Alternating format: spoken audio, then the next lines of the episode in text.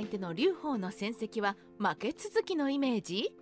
本当に72回敗れた？劉備は蜀の土地を得るまで負けが多くて負けるたびに立ち上がってきたある意味すごい人物です。ではその劉備のご先祖である高祖劉邦はどうだったのでしょうか？劉邦もまたライバル項羽に対して負け続けてばかりの戦績を持っているイメージはないでしょうか？今回はこの劉邦の項羽との戦績について述べてみたいと思います。劉邦の負け続きなイメージはどこから？基本的に劉邦を取り扱った小説や漫画などの作品で劉邦は負けてばかりいるという描写が多くなっています。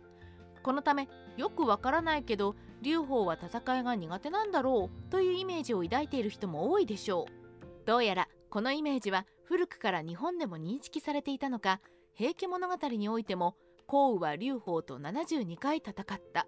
項羽は最後の一度以外全て勝った。という話が載っています。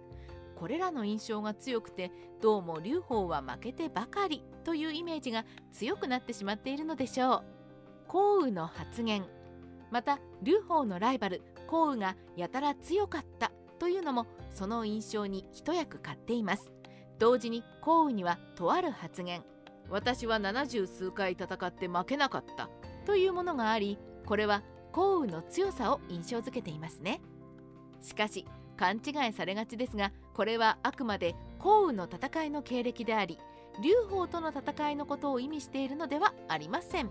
ですがこの発言から項羽は劉邦と70回以上戦って勝っているんだなというイメージがついてしまいそこから劉邦が項羽に何度も敗れたというイメージがつけられたのでしょう。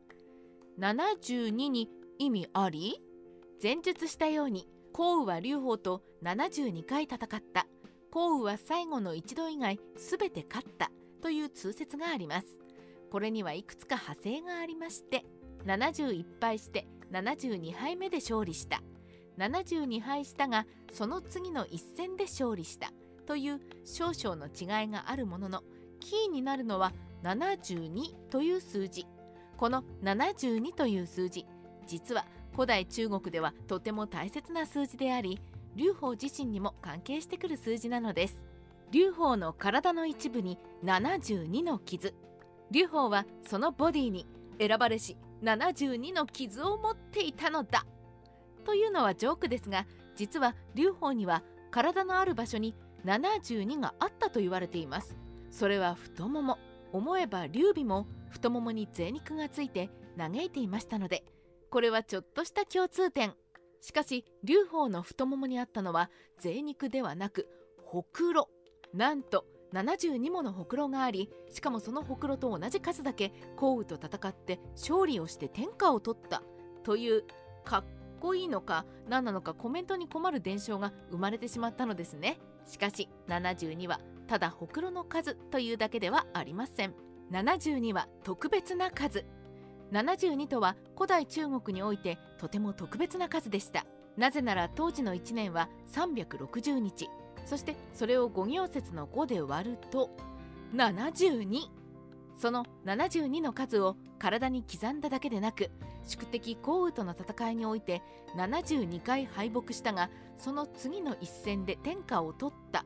もしくは72戦目で勝利をして天下を取った。として劉邦が偉大な存在であるという箔付けとなったのでしょう。とはいえこの72はあくまで伝承であり劉邦は項羽とたくさん戦ったという比喩でもあり縁起もいいから72にしたのではないかと思います蘇韓戦争の期間というのも劉邦と項羽が戦った蘇韓戦争はわずか5年という期間ですこの間に72回も戦争があって敗北し続けていたというのは少し現実味がありません。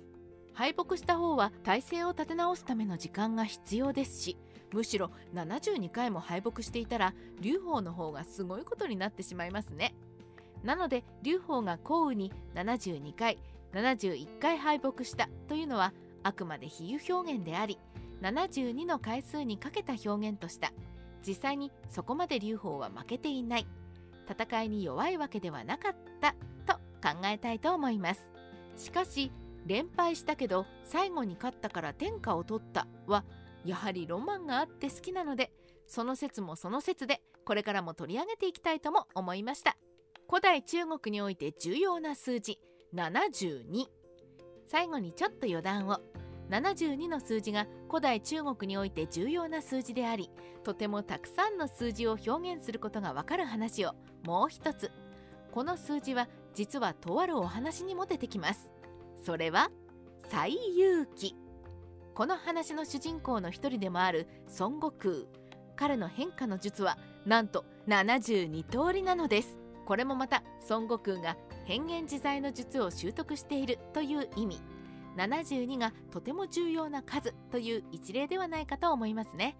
三国志ライター千の独り言今回は劉邦の戦歴を振り返ってみて実はそこまで負けてないのではないかとふと疑問に思ったことがきっかけです。